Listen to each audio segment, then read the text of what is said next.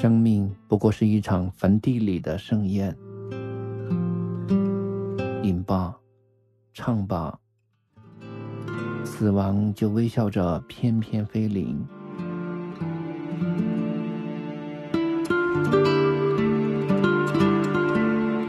当青春的容颜在镜中老去，还有谁会想起那些最初的温柔和疼痛？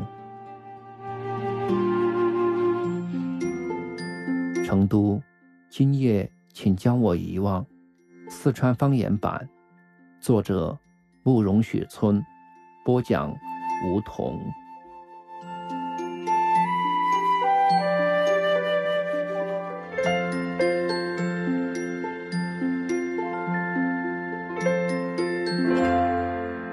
第十五集。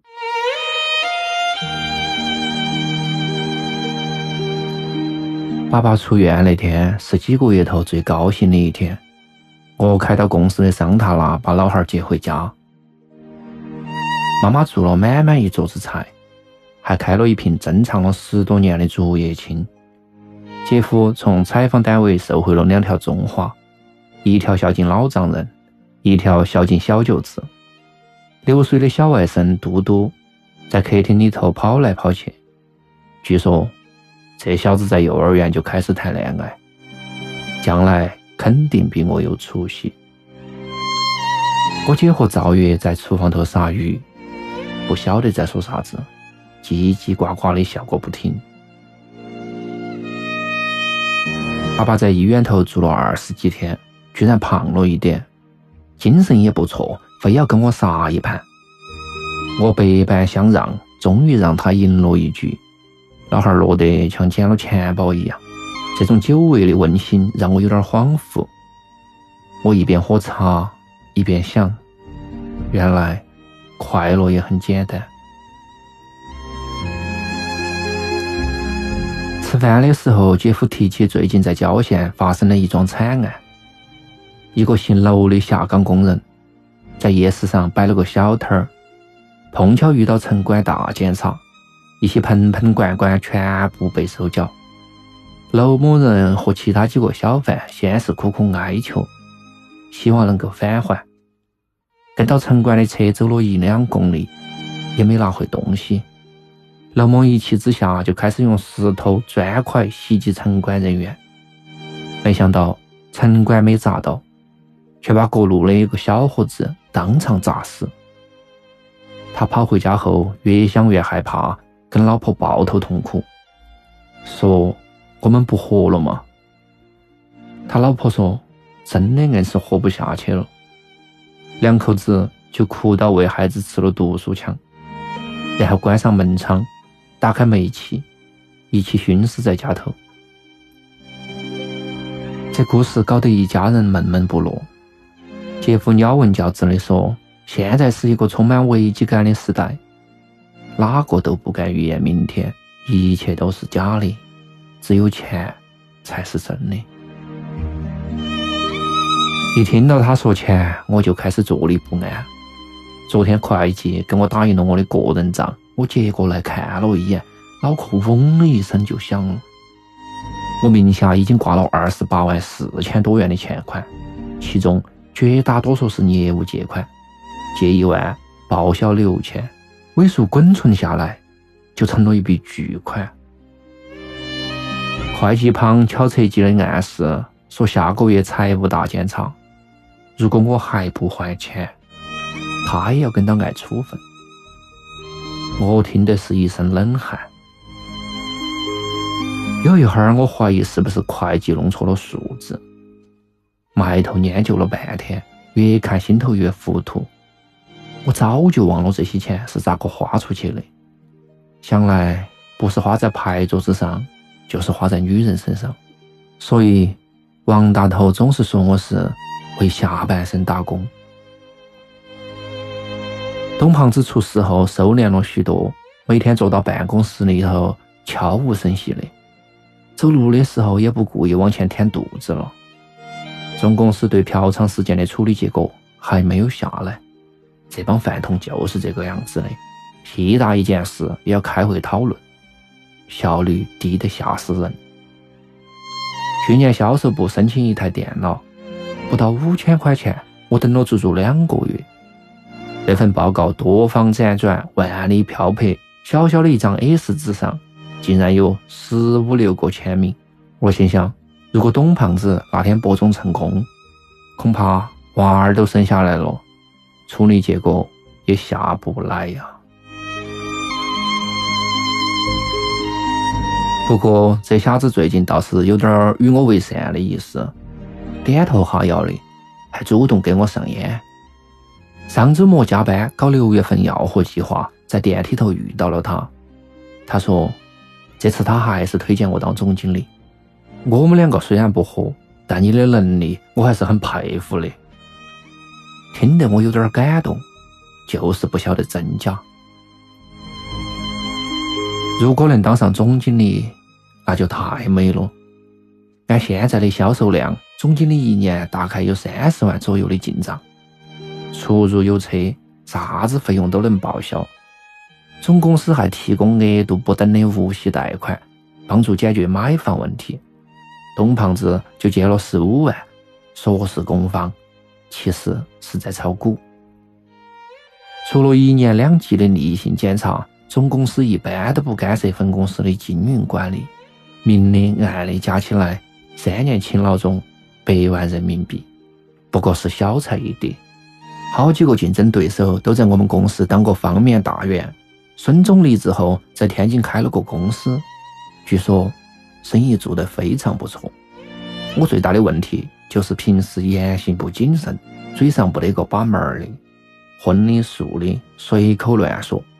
还经常跟领导拍桌子，所以给总公司留下了一个不成熟的印象。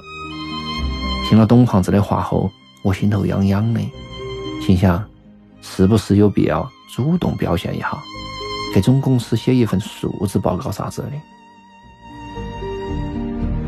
我们八在党政机关为人民服务多年，总结出一个真理，认为当官不需要努力，不需要业绩。只靠两点：嘴皮子和笔杆子。能吹才是硬道理。到了一定的级别之后，连这两点都不需要了，自然有幕僚帮你完成。所以结论就是：官有好大，草包就有好大。不过我在表达方面倒是有优势，尤其擅长写气势恢宏的总结性文章，词风犀利。热情澎湃，再破的庙都能形容成皇宫。回家后跟赵月提起这个事，他激动得手舞足蹈，说：“如果我真的当上了总经理，他就豁出去跟我口吃一回。”这话说的，我立刻阴了脸，心想：你到底是跟我口吃，还是跟总经理口吃？由于关联的想到董胖子，胃里头就一阵翻腾。那天我一句话把赵月噎了个半死，过了半天他才想起来应该愤怒，于是哼了一声，说我神经病。你哪只眼睛看到我半夜三点钟打电话了？我说了电话号码，赵月翻到白眼儿，说他从来没打过这个电话，一点印象都没得。我说：“你这就不对了嘛！我既然敢这样子说，肯定有我的依据。”赵月还是死不认账，跳起脚说我无事生非，诚心不想好好过。我一阵狂怒，从皮包头拿起那摞电话清单，啪的摔到沙发上，说：“你自己看。”赵月低头看了半天，脸慢慢的红了，好半天才痴痴暗暗的说：“我想起来了，那那是……”我们局一个外协单位的负责人，他要办个配文，所以那段时间经常给我打电话。赵月明显缺乏战斗经验，没有责问我为啥子侵犯他的隐私。如果换了我，肯定要先在这个问题上纠缠半天，用“既然你不信任我，我做啥子都是应该的”这种不败逻辑打败对方的嚣张气焰。在肢解问题上分散对方的注意力，把次要矛盾当成主要矛盾，达到使战况复杂化的目的。我看到他，心头有点难受，想你现在也开始拿欺骗当爱情。事实很明显，没得哪个会在半夜三点钟讨论绯闻的事情。赵爷不敢面对这个事，恰恰说明他的心虚。我没有再继续说下去，底牌掀开了，没得啥子意思。人生需要有点作弊精神，我想。《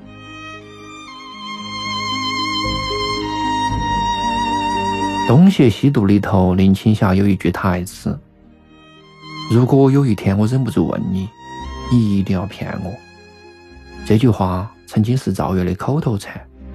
情浓耳热之后，他总要这样子对我说。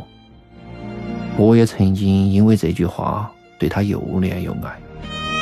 他说完后，我总要紧紧的抱住他，心想：我的赵月可真的是单纯。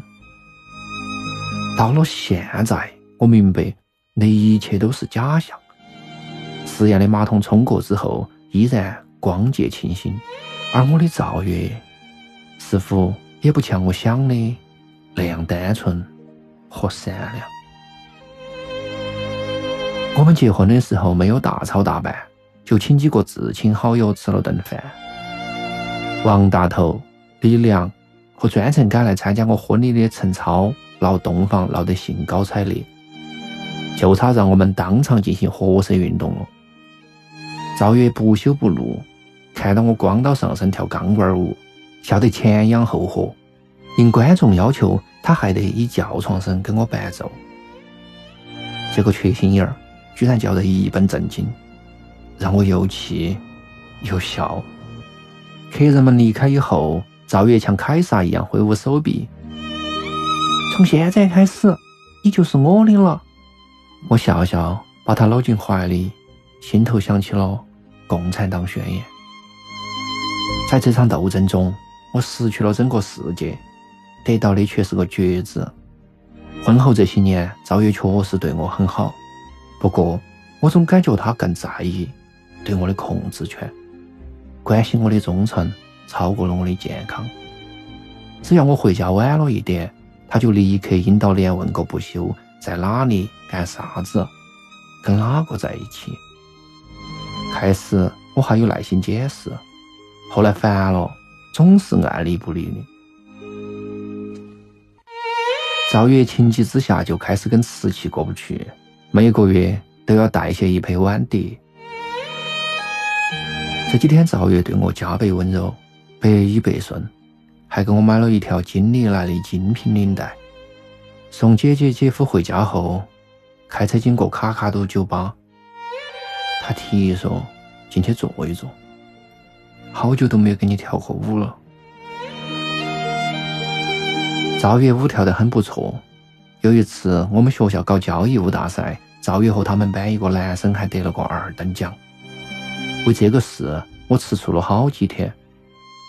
我在这方面比较笨，只会走简单的三步四步。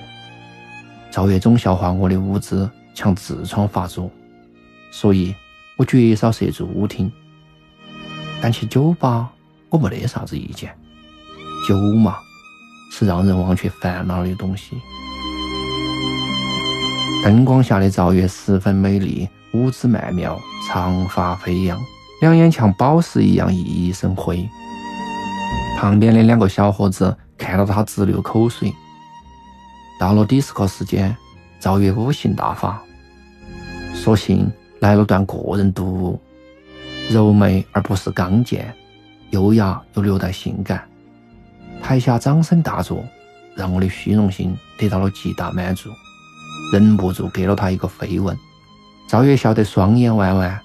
这时听见他的手机响，我端到酒杯。费力地打开他皮包上的重重机关，把手机拿出来，音乐声越发响了，酒吧头洒满五彩光影。我凑近灯光，看得很清楚，正是那个电话。